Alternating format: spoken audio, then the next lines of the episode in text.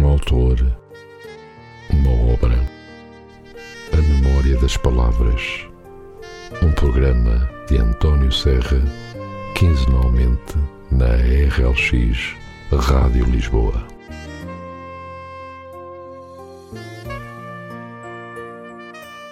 Então, muito bom dia e sejam bem-vindos a mais um programa A Memória das Palavras. Hoje é segunda-feira, o primeiro dia de uma nova semana de trabalho. Para mim, o regresso de férias e, portanto, o regresso à vossa companhia. Sendo que, para alguns, será este o primeiro dia de férias. Seja o que for, desejamos que comece esta semana da melhor forma possível. O meu nome é António Serra e vou estar consigo durante alguns minutos para lhe falar de um autor e de uma obra Hoje trago-vos a obra À Espera de Dogo, de Mark B. Mills, da editorial Presença, e que pode ser muito bem uma sugestão para as suas férias.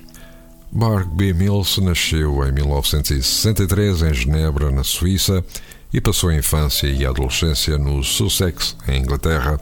Fez os seus estudos na Universidade de Cambridge, formando-se em História. É autor de várias obras literárias e escreve guiões para cinema e para televisão. O seu primeiro livro foi distinguido pela British Crime Writers Association com o prémio para o melhor romance de um autor de estreia. Recebido com entusiasmo pela crítica, À Espera de Dogo está publicado em cerca de 20 países. Mark Mills vive atualmente em Oxford com a mulher e os seus dois filhos. Em relação à sinopse, Daniel tem 30 anos e está a passar por um mau momento na sua vida. A agência de publicidade na qual trabalhava como copywriter faliu, ficando assim desempregado. O seu amigo e colega de trabalho sofre de depressão profunda e Clara, a sua namorada, decide abandoná-lo. Após quatro anos de relacionamento, Clara deixa-lhe apenas uma carta repleta de acusações e Dogo, um cão feio, pequeno, branco, quase sem pelo e pouco amistoso, que ela fora buscar ao canil. Daniel vê-se assim solteiro e na companhia de um cão que não estava nos seus planos. Contudo, por vezes a vida nem sempre corre da forma como a planeamos, e Dogo, afinal, acaba por se revelar um amigo de quatro patas muito inteligente e especial. E, uma inspiração. E vamos agora ler um pequeno trecho do livro que estivemos a falar à espera de Dogo. E vamos começar exatamente pelo capítulo 1. Querido Daniel, meu Deus, mas que coisa tão formal. Não queria nada que tivesse esse tom, ou talvez queira. Tal como em relação a uma quantidade de outras coisas, já não sei o que, porventura. Como é que é? Eu sei que se fosses tu sabias, estará certo. Merda, devia era começar de novo esta carta, mas já tentei três vezes e já estou atrasada para o meu voo.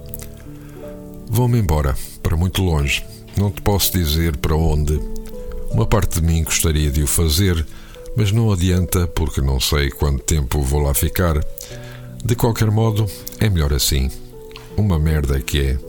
O que eu quero dizer é que assim é melhor para mim, mas não para ti. Apesar de saber que vais superar isso porque és forte, sensível e de coração um pouco frio. Em breve falaremos como deve ser, quando eu me sentir capaz disso, o que não é agora. Obviamente, porque se fosse, eu não estaria neste momento a fugir para a Austrália. Oh, ups, brincadeira, estás a ver? Não perdi o sentido do humor como disseste na outra noite. Ok, não tem graça nas presentes circunstâncias. Estou a ver-te de pé ao lado da mesa a ler isto. Desculpa-me, meu querido Daniel. Sou uma cobarde. Pelo menos aprendi isso acerca de mim. E lamento pelo Dogo. A culpa é inteiramente minha. Não consigo compreender como onde é que eu tinha a cabeça. Mas em que raio é que eu estava a pensar? Que ele iria alterar alguma coisa entre nós ou até mesmo curar-nos? Vais odiar esta palavra, tal como odiavas quando eu falava de jornadas energia e sim anjos. Quero sentir-me furioso, mas não consigo.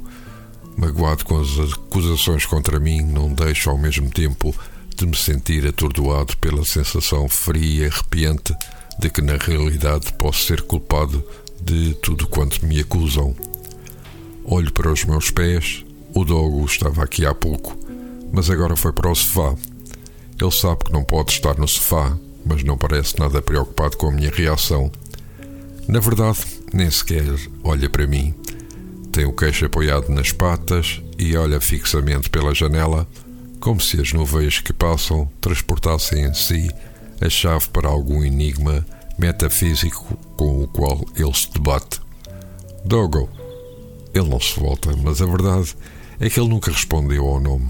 Provavelmente porque sabe que não se trata exatamente de um nome, mas apenas uma coisa que lhe chamamos enquanto não decidimos o que lhe vamos chamar. Tentámos tudo. Andámos mesmo a pesquisar em sites de nomes para bebés, mas não encontramos nada que lhe ficasse bem.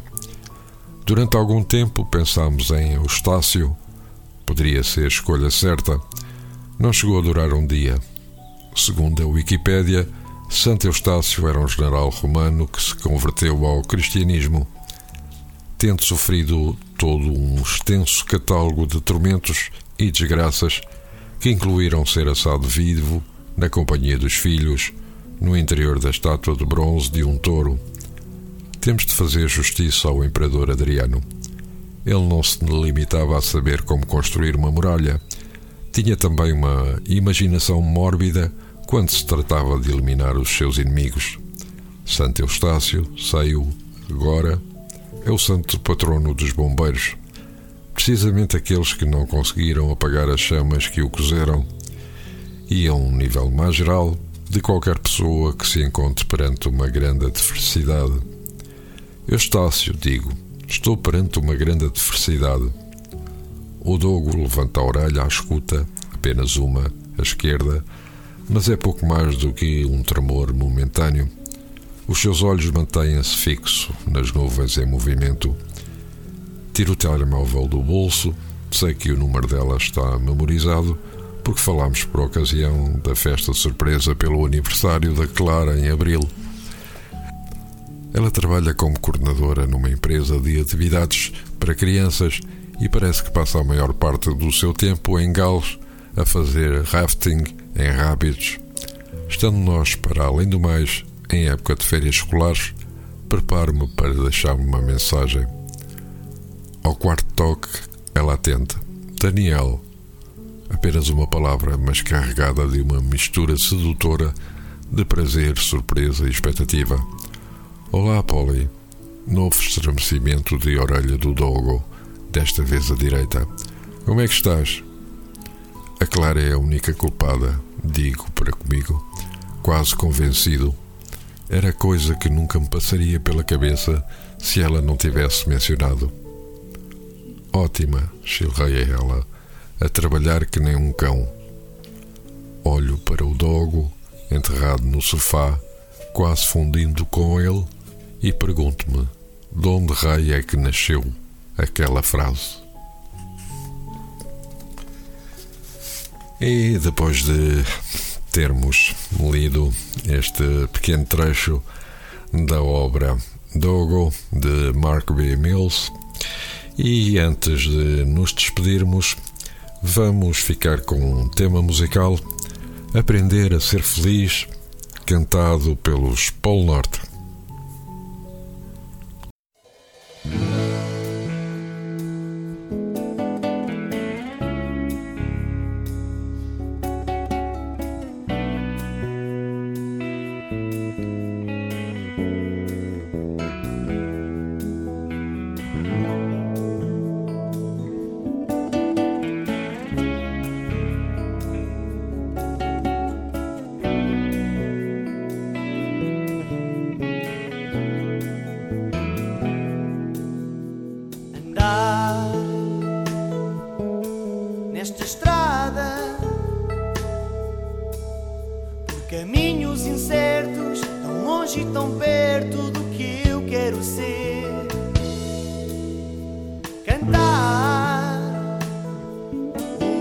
balada. De sonhos despertos e braços abertos para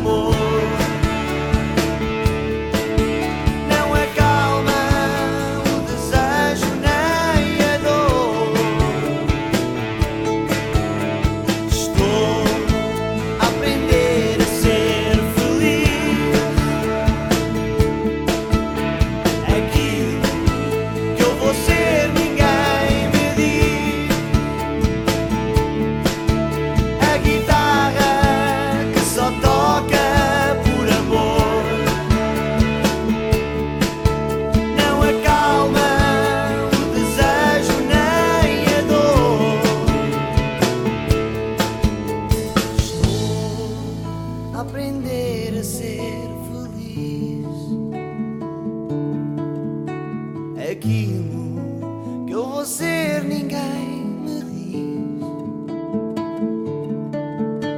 diz. Estou a aprender a ser feliz. E pronto, chegamos ao fim. Termino desejando-vos uma ótima semana e votos de boas leituras. Nós voltaremos daqui a 15 dias. Um abraço e até lá, fiquem bem.